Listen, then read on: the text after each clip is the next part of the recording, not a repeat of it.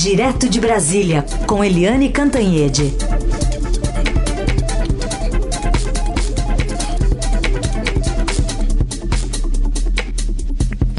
Oi, Eliane, bom dia. Bom dia, Raíssa e Carolina. Ouvintes, vamos fazer hoje um incentivão de perguntas, porque tem muita Olha pergunta de ouvinte. Né? Tem, terá consequências, né, Eliane? São várias consequências. Aí os ouvintes estão super participando cada vez mais aqui. E são várias as perguntas que estão chegando aqui ao longo da semana. E a gente vai conseguir, ou pelo menos tentar, né, responder algumas delas hoje, neste feriado do Dia do Trabalho. Vamos trabalhar para isso, tá?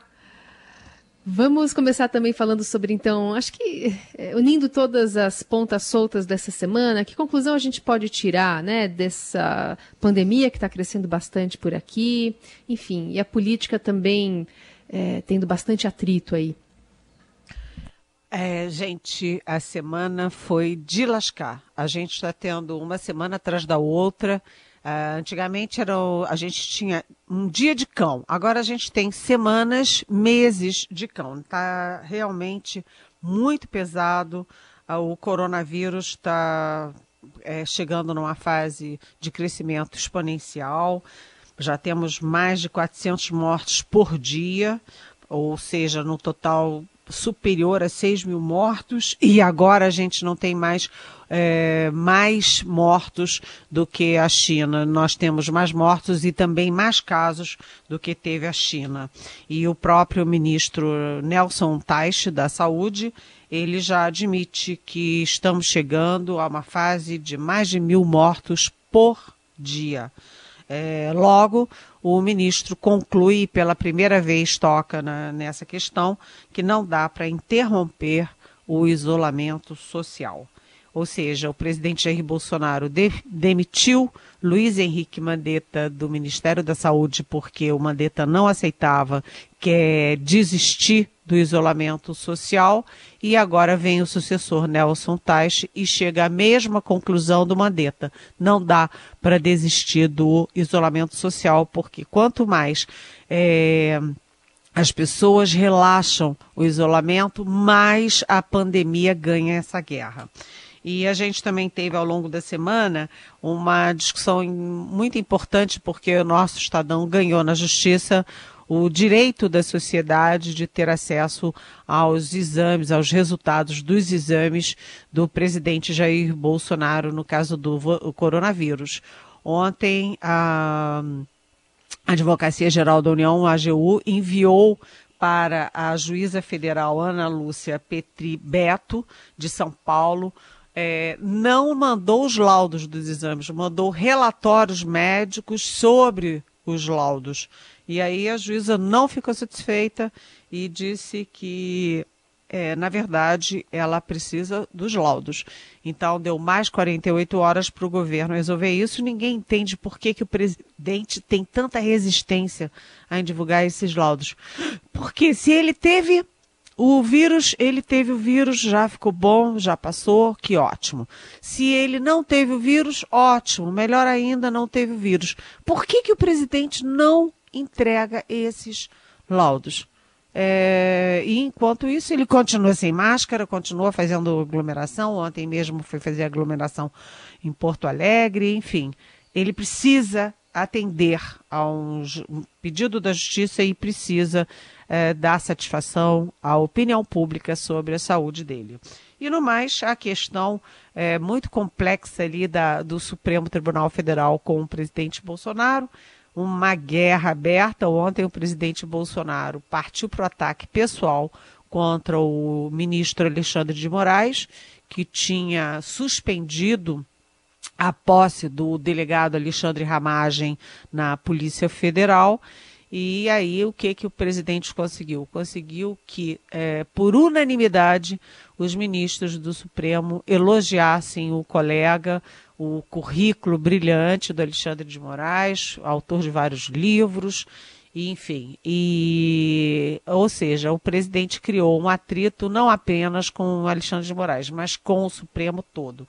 É, Procura-se um é, diretor-geral da Polícia Federal interino, um tampão, porque o presidente não desistiu de nomear o Ramagem. Em algum momento ele vai fazer isso. O conta a favor dele que o processo de, de confrontação entre Moro, entre o ex-ministro Sérgio Moro e Bolsonaro está correndo celeremente.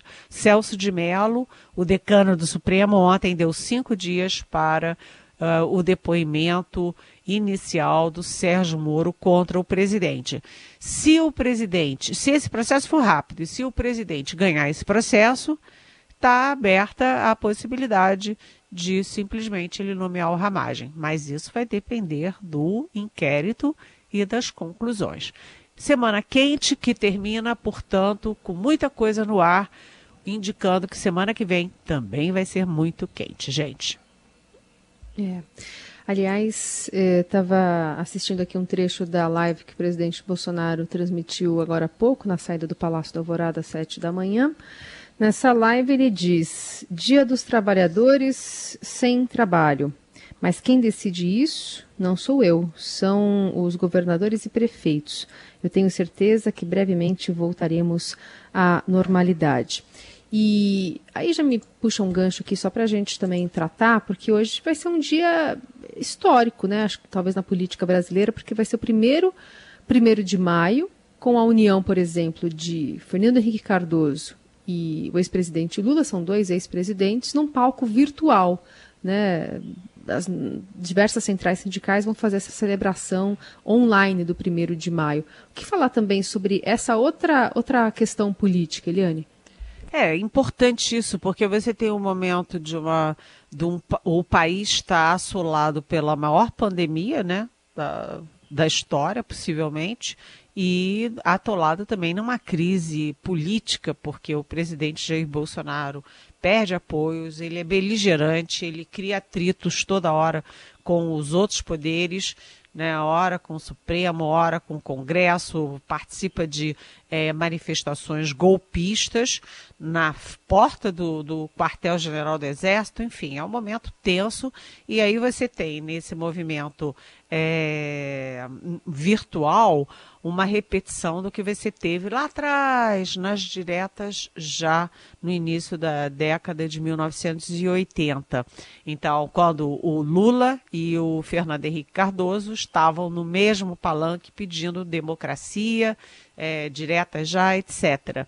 Hoje, novamente, Fernando Henrique Cardoso é, Luiz Inácio Lula da Silva, muito possivelmente Ciro Gomes, muito possivelmente também, e isso ainda não está confirmado, o presidente da Câmara, Rodrigo Maia. Isso, esse aí ainda não está confirmado, mas é, significa uma união a favor do Brasil, a favor da democracia e a favor de tempos melhores. Pena que, às vésperas desse movimento tão importante, o ex-presidente Lula que também é um carninha de pescoço, ele tenha, é, não tenha evitado soltar a língua para dar mais uma uh, cutucada no ex-presidente Fernando Henrique Cardoso. Não é hora dos dois líderes, os maiores líderes que, uh, que tem no Brasil, ficarem trocando cutucadas, né?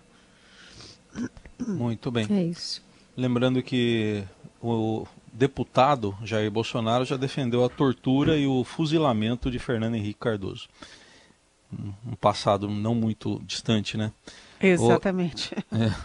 Eliane, vamos às perguntas então dos ouvintes aqui. Ó. A Raquel Duarte ainda está falando dessa questão do presidente se negar a mostrar os exames aí. O Estadão obteve na justiça o direito de ter acesso aos exames, ele não mostra.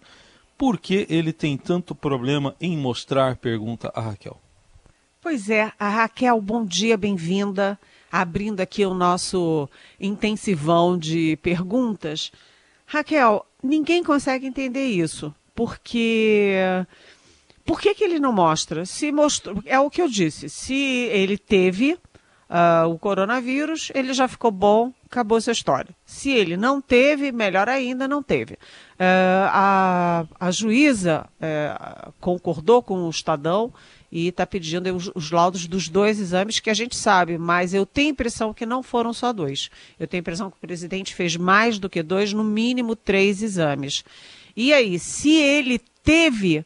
É, o problema agora é o seguinte: se ele teve é, e ele nunca parou de ter aglomeração, de se encontrar com pessoas, de cumprimentar aqueles manifestantes contra o Supremo e o Congresso ali na frente do Planalto, e depois ele continuou indo para a padaria, indo para a rua, para a farmácia, etc., sem máscara.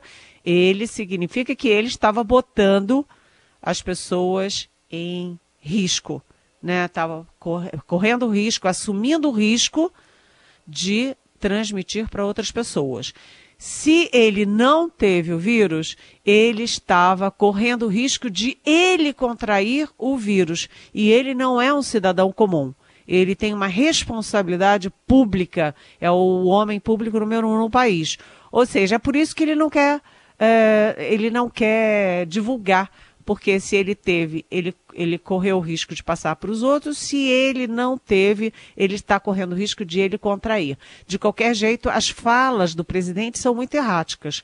O presidente, ora, diz que não, não teve e ele não mente. Depois ele disse que não vai falar nada porque é uma estão é, violentando a intimidade dele, a privacidade dele. Ontem ele diz que talvez tenha tido. Enfim, por que isso? Qual é o teatro que está por trás disso? Não sei. É uma questão talvez mais psicológica do que realmente política. O fato é que no exame, é, no, no relatório do médico que foi enviado para a juíza federal Ana Lúcia Petri Beto, o médico, os médicos dizem que o presidente estava assintomático. Mas é, nada está muito claro. Esse relatório não resolveu nada, vamos ver. O Palácio vai ter que cumprir a decisão judicial. Decisão judicial não se discute, cumpre-se. Participação da Eliane Cantanhede, nossa colunista por aqui, que hoje está respondendo exclusivamente as perguntas dos nossos ouvintes que vieram para cá com a hashtag Pergunte para Eliane. Eu vou chamar agora um áudio que também foi enviado pelo WhatsApp para a gente. Vamos lá. Bom dia, Carol. Bom dia, Heisen. Bom dia, Eliane. A minha pergunta vai para você, Eliane.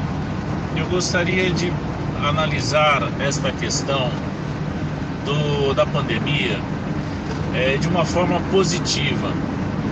É, eu gostaria de saber de vocês, se você está tendo contato com, com as pessoas que entendem desse, desse assunto, com relação ao que nós podemos ganhar positivamente com a, o Covid, é, com relação às cidades, ao plano diretor das cidades e o, o, que, as, o que esta pandemia pode nos estar oferecendo. Oi, Regis. No mundo inteiro, você nota que com o isolamento social, a poluição melhorou do ar, o ar está melhor né? Os rios nas cidades estão mais limpos, mais puros.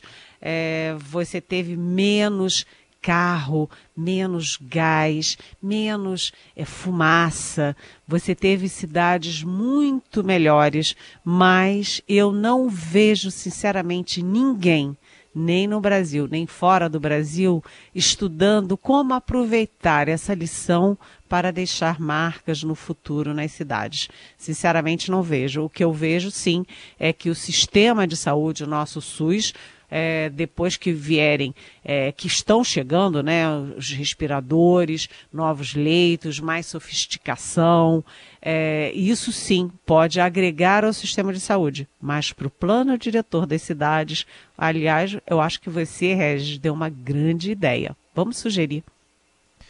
Boa. O Nelson de Pirituba quer saber se dá para processar o presidente, Eliane, por crime contra a saúde pública. Oi, Nelson. Não foi só você que pensou nisso, não. Eu tenho ouvido falar muito isso. O presidente já tem mais de 30 processos de pedidos de processo de impeachment registrados na Câmara. Ele está sendo recordista entre os presidentes da República antecessores nessa fase do mandato, um ano e meio de mandato. É, nada disso está com expectativa de ir adiante mas tem já gente querendo acrescentar a esses pedidos as ameaças do presidente à saúde pública, porque o presidente está fazendo tudo errado, né? Toda a deseducação que o presidente faz em relação ao isolamento social, a falta de, de cuidado, a falta de máscara, as reuniões dentro e fora do palácio com as pessoas, realmente ele foi, isso vai custar caro a ele, mesmo que não haja um processo por dano à saúde, isso vai custar caro a ele, a imagem dele, inclusive para a história. Às 9h22, tem uma pergunta aqui da Renata Cândido. Ela quer saber em relação aos militares. Aliás, só para citar aqui, ontem, naquela visita ao Comando Militar do Rio Grande do Sul, o presidente Bolsonaro tentou até dar as mãos né, para os militares ali, eh, inclusive para o general, pro general, e aí o general deu o cotovelo né, para o presidente para evitar esse contato é, diretamente com, com a mão é, enfim, obedecendo, claro, às questões sanitárias e as indicações. Mas a pergunta da Renata é a seguinte: os militares aparentemente são contra, mas a sede de poder é tentadora. Eles aceitariam tomar o poder em favor do senhor presidente? Com as graves acusações levantadas pelo ex-ministro Sérgio Moro, o fariam apelar pela ordem e justiça com os militares no comando? Pergunta da Renata. Oi, Renata. É, na verdade, a gente não trabalha com essa hipótese de golpe militar, né? Até porque é o seguinte, os generais que estão em torno do palácio, eles são generais de exército, generais que chegaram ao topo da carreira. E o Bolsonaro saiu da carreira militar como tenente. Ele só virou capitão porque depois de sair é, pelas regras, você ganha um posto a mais. Mas ele saiu como tenente é improvável que os generais queiram sujar o nome deles e da instituição Forças Armadas em função de um golpe a essa altura dos acontecimentos. Nem vamos pensar nisso, Renata. Outra, outra pergunta é da Regina. Ela pergunta o seguinte: caso a investigação dos atos antidemocráticos conclua que a fonte de origem é, reside no fantasmagórico gabinete do ódio, o caso avançaria, na sua opinião? Pergunta a Regina. Oi, Regina. Nós estamos num regime democrático e o Estado de Direito funciona plenamente. Logo, se chegar ao gabinete do ódio, será sim é, continuado, terá suas consequências. Eu acredito piamente nisso e o presidente provavelmente também, porque se ele está tão preocupado com as investigações e está tão obcecado com isso, é porque ele sabe que se chegar ao gabinete do ódio dentro do Palácio do Planalto, vai ter continuidade sim. São diversas perguntas que rodeiam mais ou menos esse assunto, Eliane. Essa da Natália é, está dizendo aqui: qual a intenção do presidente enfraquecer e tirar os ministros mais populares? Entendo que pode haver ciúme, mas isso é um motivo muito torpe. Teria de ter alguma indicação maior que isso? Será que é um plano de golpe? Enfim, é, o que se passa na cabeça do presidente da República? Pergunta a Natália. Oi, Natália. Esse é um dos problemas, né? Ninguém consegue entender a cabeça do presidente da República, nem mesmo os assessores dele, porque os generais, os principais assessores combinam uma coisa com ele e ele depois vai lá e faz tudo diferente. Isso acontece é, sistematicamente. É, e, e, ele, vamos dizer assim, ele é incontrolável.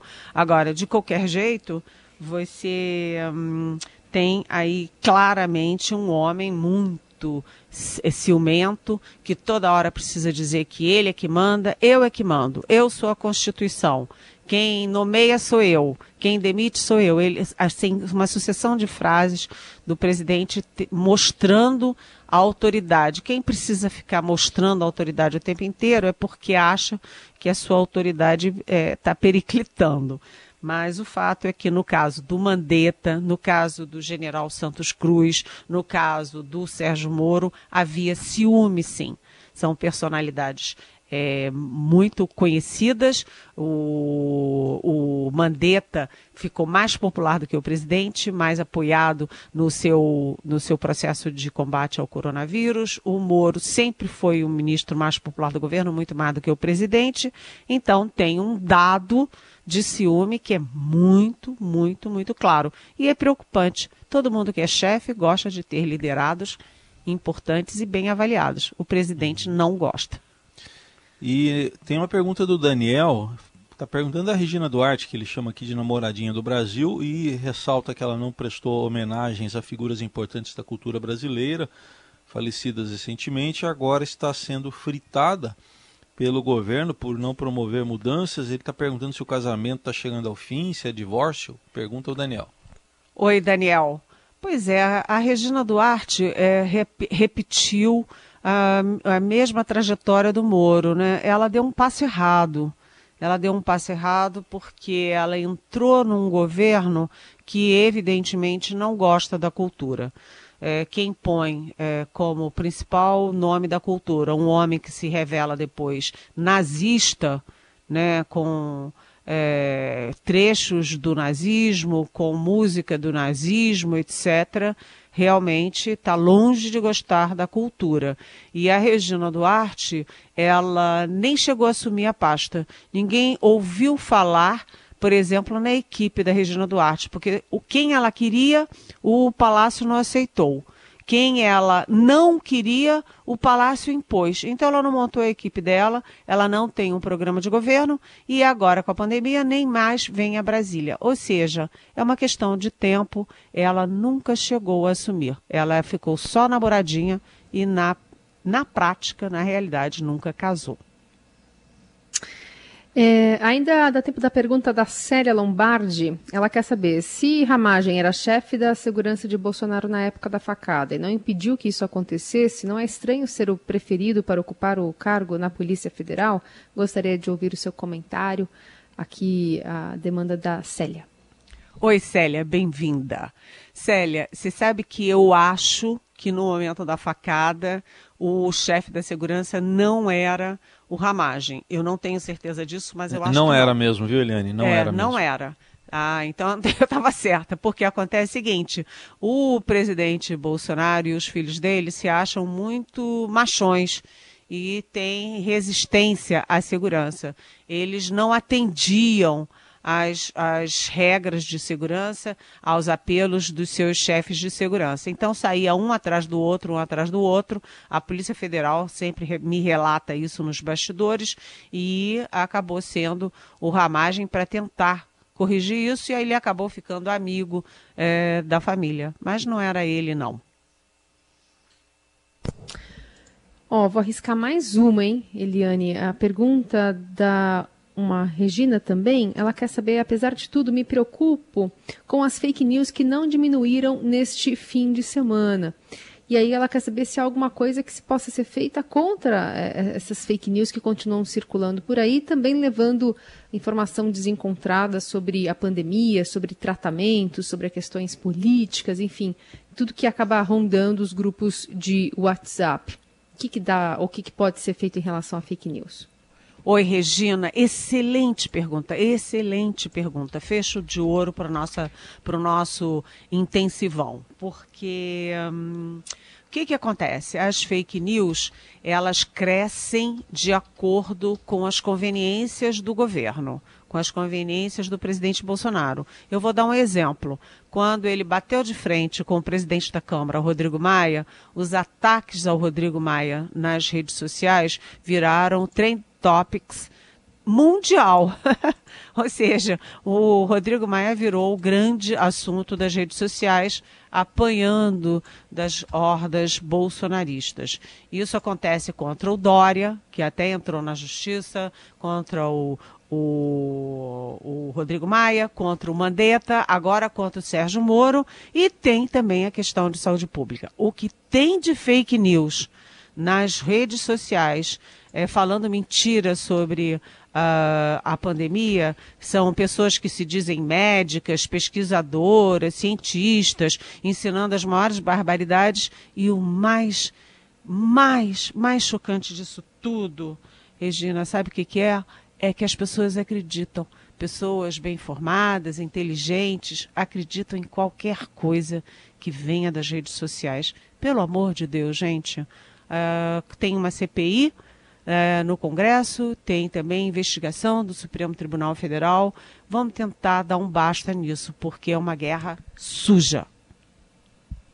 Aliás, CPI que vai continuar, né? O ministro Gilmar Mendes negou aquele pedido do, do filho do presidente Eduardo Bolsonaro para suspender a CPI, então ela, ela vai continuar atuando, né? Também nessa Vai continuar atuando e tem que continuar atuando, tem que se descobrir porque é, por trás disso existem pessoas reais manipulando uma máquina de robôs para moer, né, triturar reputações e para divulgar mentiras. Claro que não são só eles, outros grupos políticos também fazem isso, e além dos grupos políticos, tem grupos muito mal intencionados eh, que, inclusive, tentam tirar proveito financeiro da pandemia. É uma tragédia. Essa a internet veio para melhorar o mundo, mas ela ainda precisa ser muito melhorada. É isso. E assim a gente encerra agradecendo demais a participação de todos os nossos ouvintes que mandaram as perguntas para Eliane. Quando a gente começa a responder, Eliane já sabe, né? Outras tantas chegam aqui nos nossos canais, enfim. A gente vai deixando aqui e vai respondendo ao longo da semana que vem. Por enquanto, Eliane, obrigada. Bom fim de semana. Até segunda.